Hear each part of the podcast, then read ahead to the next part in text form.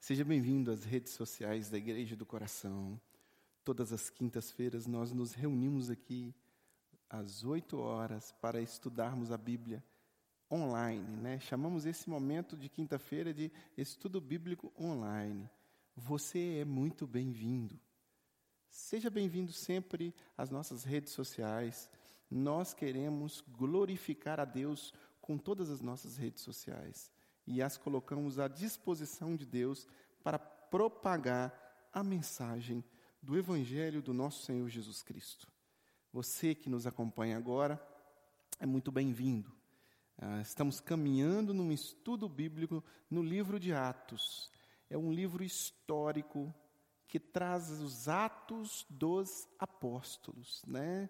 É o livro que ficou conhecido também como Atos do Espírito Santo a ação de Deus ali, o cumprimento da profecia de Joel, capítulo 2, versículo 28, ah, ocorre no capítulo 2 de Atos. Né? A história se materializa ali, a história da profecia do Antigo Testamento se materializa ah, no Novo Testamento, com a história da igreja sendo construída, com a história dos apóstolos ali sendo instrumentos de Deus para propagação, para levar o evangelho da graça do nosso Senhor Jesus Cristo. E agora, depois de passarmos por várias etapas, chegamos aí ah, no ministério de Paulo, né? Paulo, ah, na semana passada nós vimos que ele estava em Atenas, uma grande cidade, capital ali da Grécia antiga, e Paulo ali estabelece um grupo de cristãos e seguidores de Jesus.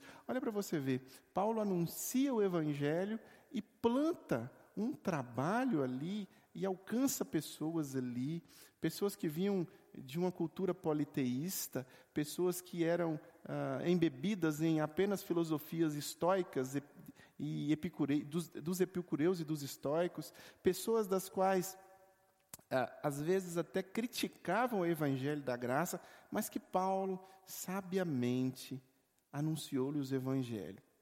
Ah, Paulo, depois desta, desta, desse momento que ele passa ali em Atenas, ele viaja para a cidade de Corinto, né?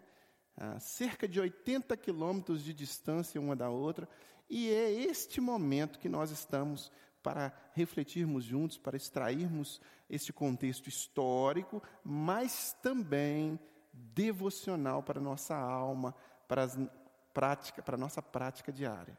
Então, Atos, capítulo 18, Paulo vai para Corinto. Né? Vamos agora ler o texto bíblico e acompanhe comigo aí na sua tela. Atos, capítulo 18, do versículo 1 em diante, diz assim a palavra do nosso Deus. Depois disso, depois de Corinto, né? Depois disso, Paulo saiu de Atenas e foi para Corinto. Ali encontrou um judeu chamado Aquila, natural do ponto que havia chegado recentemente da Itália com Priscila, sua mulher. Pois Cláudio havia ordenado que todos os judeus saíssem de Roma Paulo foi vê-los e, uma vez que tinham a mesma profissão, ficou morando e trabalhando com eles, pois eram fabricantes de tendas. Todos os sábados ele debatia na sinagoga e convencia judeus e gregos. Depois que Silas e Timóteo chegaram da Macedônia, Paulo se dedicou exclusivamente à pregação, testemunhando aos judeus que Jesus era o Cristo. Opondo-se eles e lançando maldições, Paulo sacudiu a roupa e lhes disse: Caia sobre a cabeça de vocês o seu próprio sangue. Estou livre da minha responsabilidade. De agora em diante, irei para os gentios. Então Paulo saiu da sinagoga e foi para a casa de Tício Justo, que era temente a Deus e que morava ao lado da sinagoga. Crispo, chefe da sinagoga, creu no Senhor, ele e toda a sua casa, e dos corintos, coríntios que o ouviam, muitos criam e eram batizados. Certa noite, o Senhor falou a Paulo em visão: Não tenha medo, continue falando e não fique calado, pois estou com você e ninguém vai lhe fazer mal ou feri-lo, porque tenho muita gente nesta cidade. Assim, Paulo ficou ali durante um ano e meio, ensinando-lhes a palavra de Deus. Sendo Gaio Galio procônsul de Acaia, os judeus fizeram em conjunto um levante contra Paulo e levaram ao tribunal, fazendo a seguinte acusação: Este homem está persuadindo o povo a adorar a Deus de maneira contrária à lei. Quando Paulo ia começar a falar, Galho disse aos judeus: Se vocês, judeus, estivessem apresentando queixa de algum delito ou crime grave, seria razoável que eu os ouvisse. Mas, visto que se trata de uma questão de palavras e nomes da sua própria lei, resolvam o problema vocês mesmos. Não serei juiz dessas coisas. E mandou expulsá-los do tribunal. Então todos se voltaram contra Sóstenes, o chefe da sinagoga, e o espancaram ante o tribunal. Mas Galho não demonstrou nenhuma preocupação com isso. Aqui nós temos a, a estrutura religiosa e a estrutura de Estado. Né? Aqui nós temos duas estruturas. A dinâmica dos religiosos que queriam resolver as suas coisas, levando-as ao Estado e o Estado dizendo: olha, resolva isso aí entre vocês mesmos. Acaba assim o texto. Mas o texto começa dizendo que Paulo sai de Atenas e se desloca para Corinto, né? 80 quilômetros, como eu disse, mais ou menos de distância. E Paulo chega ali e encontra um casal muito receptivo, né? Priscila e Áquila, um casal de pessoas tementes a Deus. Paulo faz amizade, é recebido na casa deles e começa a trabalhar com eles. Olha só a missão de Paulo aqui, né? Paulo, ele tem o interesse de propagar o evangelho, ele não tem recursos para fazer isso. E Paulo, para comer, para se manter, faz tendas, né? Ele é fazedor de tendas. Então ele trabalha junto é, com Priscila, a Áquila aqui, e esse trabalho rende ali uma grana para ele pagar o seu, uh, para ele manter ali a sua estadia, para ele manter ali dia a dia. Só que Paulo, em dado momento, ele simplesmente vai até a sinagoga e volta ao seu trabalho. Aí, mais em dado momento, ele fica o tempo inteiro, full time, ali anunciando e propagando a, a palavra de Deus. Quando Silas e Timóteo chegam da Macedônia, né? Lembra que esses eram amigos de Paulo que com ele estavam viajando, anunciando o evangelho a várias destas cidades aqui e agora, como instrumentos de Deus, eles se juntam a Paulo e Paulo começa é, se dedicar exclusivamente ao testemunho e à pregação e anunciando ali aos judeus que Jesus era o Cristo, né? Essa era uma estratégia que Paulo adotava, né? E de Paulo, que Paulo não, que os apóstolos adotaram. Ainda que mesmo lá atrás, no capítulo 11, já tivesse ficado claro que o anúncio era para todos, não só aos judeus, começar a partir dos judeus era uma estratégia missionária porque os judeus seriam ou mais ou menos receptivos, ou tinham um pano de fundo. Paulo, ele leva a palavra de Deus aos gentios, tanto que no meio desta confusãozinha que acontece aqui, eles lançam maldição em cima de Paulo, e Paulo, no, no, no, final do versículo 6, ele fala: De agora em diante irei para os gentios. Né? Ainda que ele a, a, tome essa decisão e vá fazer isso, de fato, sendo apóstolo aos gentios, a estratégia inicial era chegar e anunciar até os judeus. Ele sai da sinagoga, ele, ele, ele vai, né, perdão, ele sai da sinagoga e vai para a casa de Tício, né?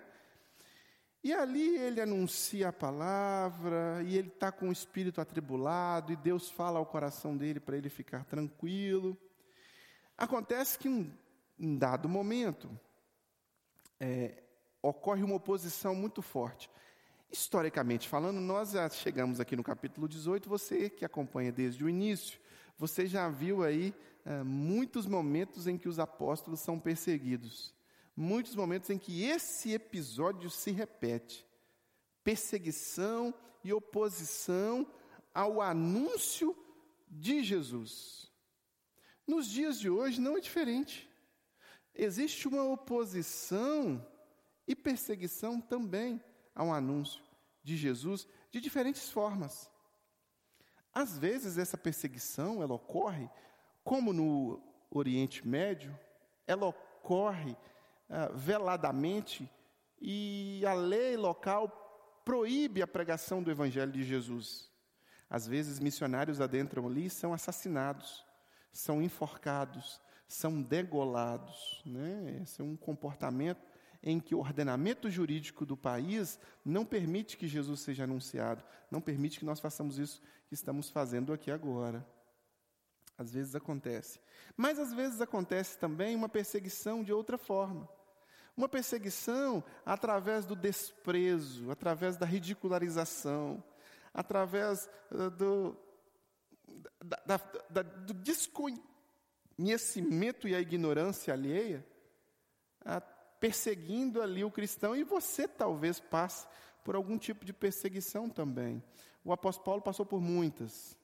Os discípulos de Jesus que vieram no primeiro século, e nós estamos fazendo esse estudo, é justamente para nós ah, nos familiarizarmos com o que ocorria com a vida dos discípulos no primeiro século e, e vermos como que eles nos inspiram a viver hoje. Né? Os discípulos no primeiro século passaram por muitas tribulações, inclusive físicas. Todos os apóstolos morreram de forma trágica, terrível. Todos os discípulos de Jesus foram perseguidos. Irmãos nossos foram queimados, vivos. O nosso Mestre Jesus foi crucificado. No entanto, ainda que houvesse uma perseguição, o cristianismo cresceu, se expandiu e chegou até nós hoje. Por quê? Porque Deus está conosco. Jesus ressuscitou e venceu a morte e disse: Eu estarei convosco todos os dias até a consumação dos séculos. Quando Paulo se atormenta por causa da oposição aqui, o que Deus diz para ele: fica tranquilo, meu filho, eu estou com você, eu estarei com você, não tenha medo, continue falando, não fique calado. Versículo, versículo 9, né? Não fique, pois eu estou com você, ninguém vai lhe fazer mal, ninguém vai lhe ferir, porque muita gente é, porque eu tenho muita gente nessa cidade. Então Deus falou diretamente com Paulo, aquilo que Deus fala conosco, né? Tem de bom ânimo, eu venci o mundo. Ser forte e corajoso, eu venci o mundo. É esse o recado de Deus para Paulo aqui, mas é esse o recado de Deus para nós também. Às vezes é difícil, é complicado, a oposição é muito grande, as portas se fecham. As pessoas têm preconceito por desconhecer o que é de fato o Evangelho da graça do Senhor Jesus. O que é ser uma pessoa devotada a Jesus. E a ignorância e o preconceito é muito grande. Eu mesmo passo por muitos momentos de preconceito. Certa vez eu estava ah, na faculdade, fazendo parte de um grupo de pesquisa. E eu fazia ali faculdade de humanas, né? E semelhante a Paulo, eu tento identificar o público que eu estou uh, lidando e usar a chave cultural correta, né?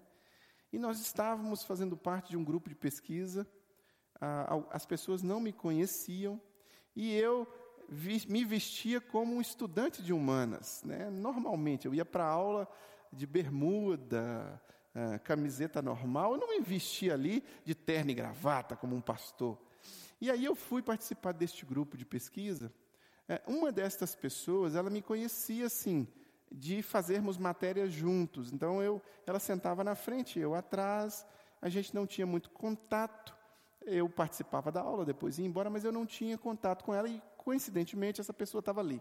As demais eu não tinha visto ninguém ainda, não conhecia ninguém. E eu estou ali sentado e aquele grupo de pesquisa ali acadêmico no campo da psicologia, eles começam a o campo da psicologia e da religião eles começam ali a falar sobre o objeto de pesquisa. E, coincidentemente, o objeto de pesquisa era pastores.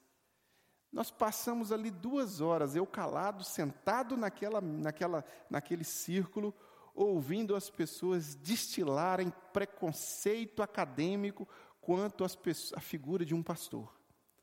Falaram mal de pastores, espezinharam, E eu calado ali como estudante de humanas, ouvindo tudo aquilo ali, em nenhum momento aquelas pessoas que estavam sentadas ali perceberam que eu também era um pastor, porque eu estava de bermuda, estava de chinelo de dedo, como todo estudante de humanas. E elas terminam ali de bater nos pastores, de falar mal dos pastores, de espezinhar os pastores, de destilar muito preconceito com os pastores. E depois que chega aquele, toda aquela conversa, uma delas diz que deveria pesquisar pastores se alguém tinha contatos que podiam levar até um pastor para começar uma pesquisa aí, aplicar um questionário estruturado ou semi-estruturado, né? E eu disse calmamente, se vocês quiserem começar a perguntar, comecem agora. Zzz, uma mosca começou a passar e eu escutei as asas. Eu ouvi o bater de asas da mosquinha. As pessoas ficaram assim, com os olhos abertos. A menina que estava do meu lado olhou. Você está brincando, né? Eu disse: sim, podem começar. Eu sou pastor batista. Cara, mas você quebra todo o estereótipo de pastor que nós temos. Aí eu falei: agora é minha vez de falar. Você disse tudo. Estereotipia. Vocês da universidade criam um estereótipo com relação à figura do cristão.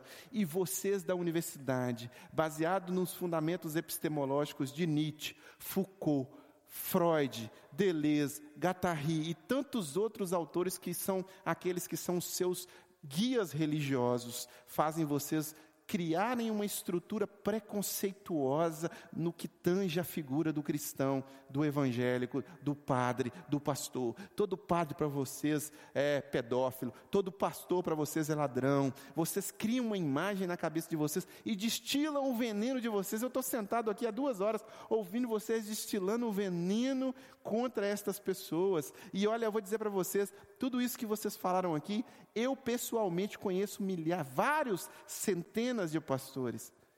Eu mentoreio pastores, eu tenho pastores como amigos pessoais, eu tenho pastores como pacientes na clínica, eu uh, lidero alguns pastores, mas eu não conheço nenhum que parece com nada que vocês falaram aqui.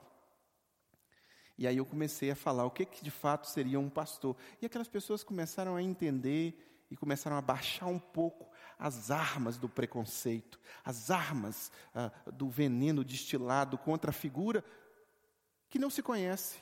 Então o que acontece hoje é que há uma perseguição, quer seja acadêmica, quer seja no meio acadêmico, graças ao pensamento acadêmico ceticista, teísta, que fundamentou, que, que é radical, que é fundamentalista, tanto os autores quanto aqueles que ah, muitas vezes tomam a frente de uma sala de aula e ocupam a cátedra de uma universidade, especialmente de humanas hoje se opõe ferrenhamente à fé dos alunos, às vezes, ou se opõe ferrenhamente a outra base epistemológica que não seja somente a dele, aquela, aquela, aquele mundo fechado, e perseguem.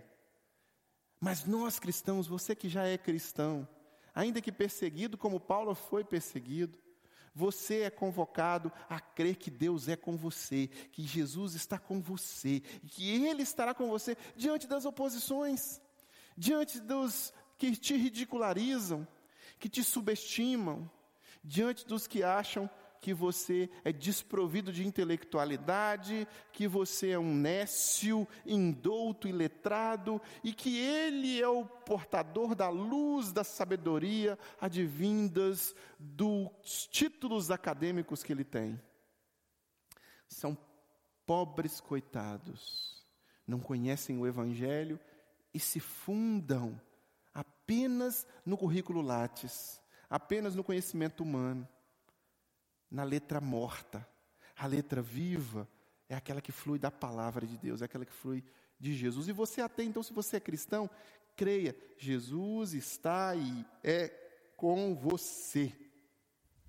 Deus vai te dar vitória sobre as intempéries e as dificuldades que você passa, independentes das quais você esteja passando onde quer que você esteja passando, quer seja num contexto acadêmico, como o exemplo que eu citei aqui, na sua universidade, quer seja no seu trabalho, quer seja até dentro da sua família. Deus é com você, assim como foi com Paulo. Tenha fé, e tenha certeza de que Ele usará você para a glória dele e que, na medida em que você se deixar usar, mais você vai experimentar daquilo que Ele se propõe a fazer através da sua vida. Tenha fé, persevere, seja firme, continue, porque a mesma vitória que Deus deu para Paulo, Deus dará para você também. Aqui o texto diz que Paulo continuou perseverante, Paulo continuou firme, mas Paulo continuou também sendo perseguido, né? No versículo 13 diz assim, depois que eles levam ah, Paulo ao procônsul ali, né, essa estrutura estatal ah, para resolver aquela pendenga ali, aquela, aquela querela, este homem está persuadindo o povo a adorar a Deus de maneira contrária à lei, né? Os judeus estavam ali incompreendidos, é, é, incompreendendo a mensagem de Paulo, estava achando que Paulo estava anunciando um outro evangelho, enquanto que Paulo, na verdade, estava anunciando o evangelho que já tinha sido é, o, o, o cumprimento do, do, anúncio que já tinha sido dado pelos profetas uh, e pelos patriarcas, os grandes patriarcas do povo judeu. Eles não tinham entendido que Jesus era o Messias, então eles estavam achando que o apóstolo Paulo estava se opondo à mensagem deles, né? E Paulo expõe o seu pensamento e o que acontece é que nessa querela religiosa, né, Deus dá vitória a Paulo, Deus dá graça a Paulo, porque o Estado não se intrometeu ali. Né, o Estado não se intrometeu disse: Olha, eu não vou, isso aí vocês resolvem entre vocês mesmos. Eu acho que vocês estão aí querendo que eu faça alguma coisa por motivo religioso, vocês têm uma palavra diferente da outra, e isso aí é resolvível entre vocês mesmos. Ele não, o Estado não se envolve, igual o nosso Supremo Tribunal Federal, que tem a mania de ficar se envolvendo o tempo inteiro, em qualquer querelinha, em qualquer coisinha do Estado, é, em qualquer coisa das nossas demandas, demandas é, brasileiras, este, este autoridade estatal aqui não é igual ao nosso Supremo Tribunal Federal. Ele diz: essas coisas eu não vou interferir porque não cabe a mim interferir. Eu, eu não vou ficar invadindo competência.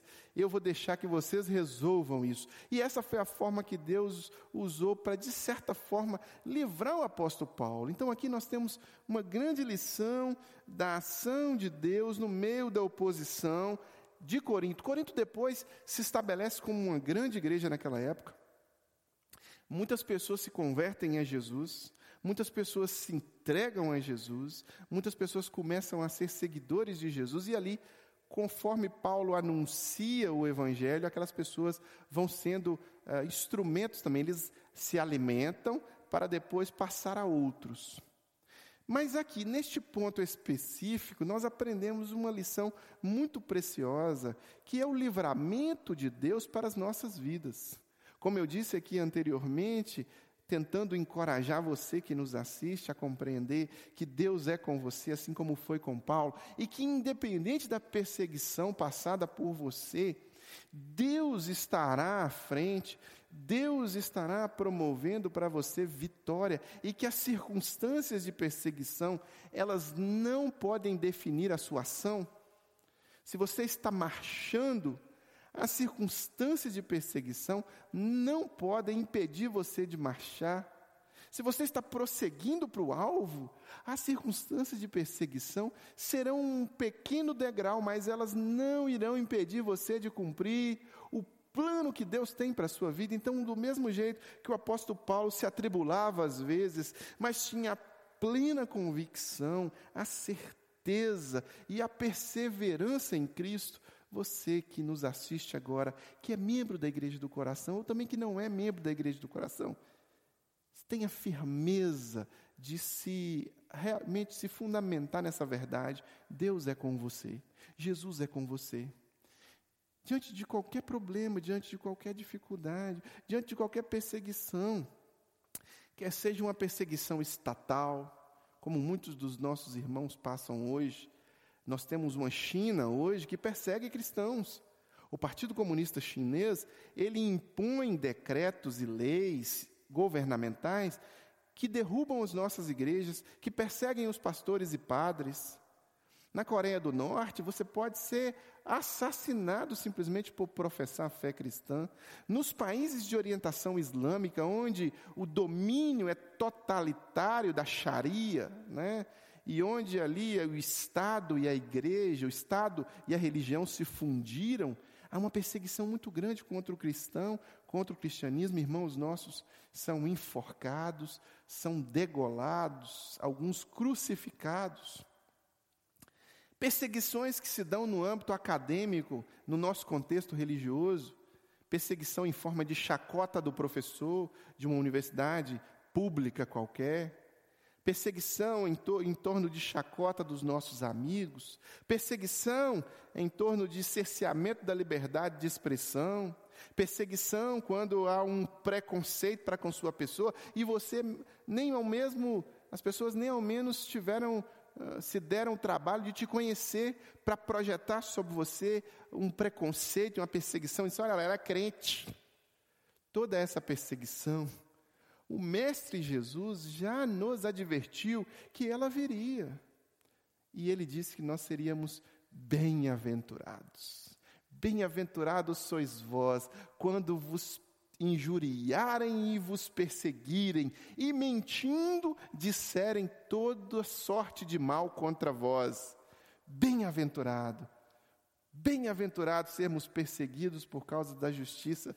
Bem-aventurados seríamos nós se estivéssemos perseverando em Cristo como um pequeno rebanho de perseverantes. Bem-aventurados, Deus se alegra com a nossa perseverança, Deus instrui a nossa perseverança. Deus quer que perseveremos, apesar das dificuldades. Por quê? Porque Deus é conosco e Ele estará à frente, e Ele estará cuidando, e Ele estará provendo, e Ele estará sempre, como Paulo, nesse contexto em que acabamos de dizer, acompanhando e protegendo. Eu estarei com você, eu estarei protegendo. Deus é aquele provedor, então creia. Está difícil? faz parte do plano de Deus. Está complicado? Faz parte do plano de Deus. Estão perseguindo você? Faz parte do plano de Deus, porque fez parte do plano de Deus para Paulo, fará parte do plano de Deus para cada um de nós também. O que nós temos que fazer? Não retroceder, não desistir, não parar, nunca, jamais. Porque o nosso Mestre estabeleceu um alvo. O nosso alvo como cristãos é o céu. No céu nós paramos, no céu nós descansamos, no céu, aí sim, nós acomodaremos a nossa vida lá. Mas enquanto o alvo não chegar, enquanto este momento ainda não se concretizar, eu e você temos que prosseguir perseverantes.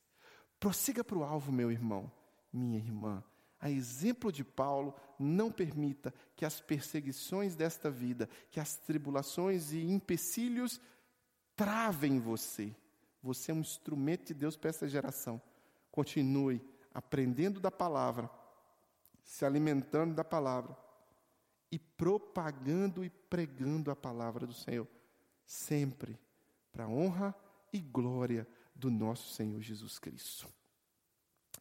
Antes de encerrar, este momento, eu quero orar por você que acompanhou essa reflexão, para que você tenha esta este ensejo no coração, esta gasolina espiritual vinda da palavra e do Espírito Santo de prosseguir perseverantemente no Senhor, como atalaia, como instrumento do Senhor, como Paulo foi, sem retroceder, sem parar. Eu quero orar por você para que isso aconteça na sua vida. Mas antes eu quero te dizer que você pode fazer e participar mais. Este estudo é um estudo que você pode se comprometer a participar toda quinta-feira, mas nós temos outros também.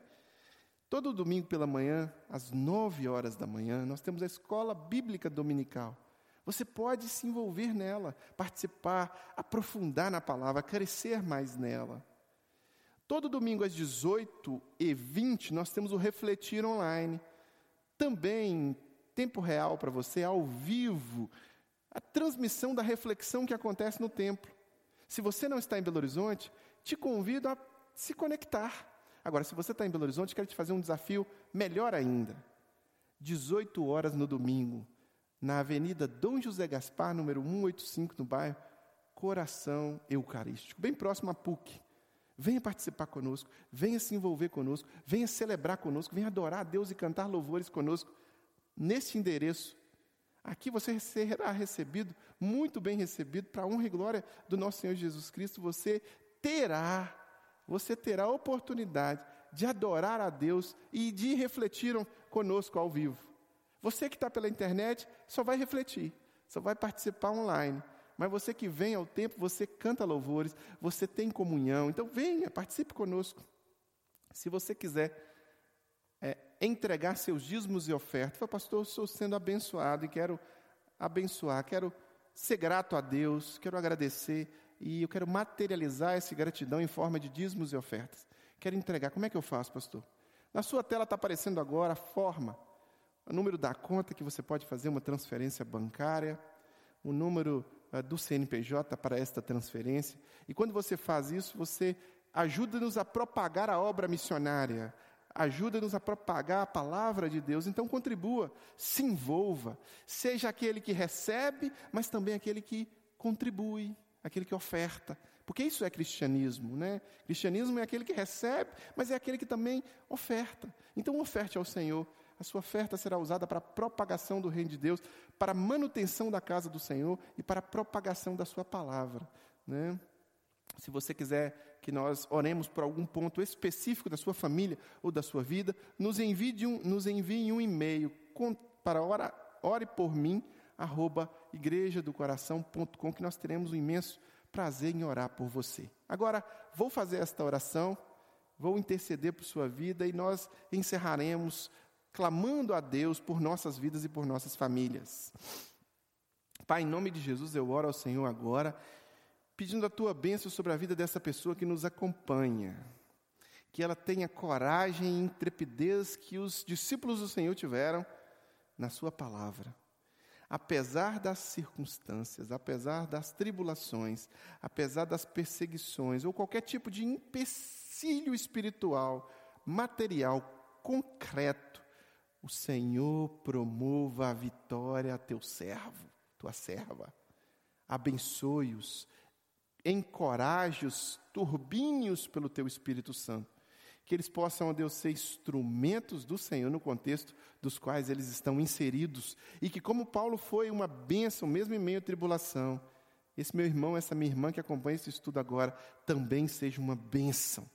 Que o amor de Deus, o Pai, encha as nossas famílias, preencha as nossas famílias, que a comunhão e a consolação do Espírito Santo inunde os nossos corações e os das nossas famílias, e que a graça maravilhosa de Jesus seja sobre todos os nossos, nós e a nossa casa, em nome de Jesus. Amém e amém. Amém. Que Deus te abençoe e até o nosso próximo encontro.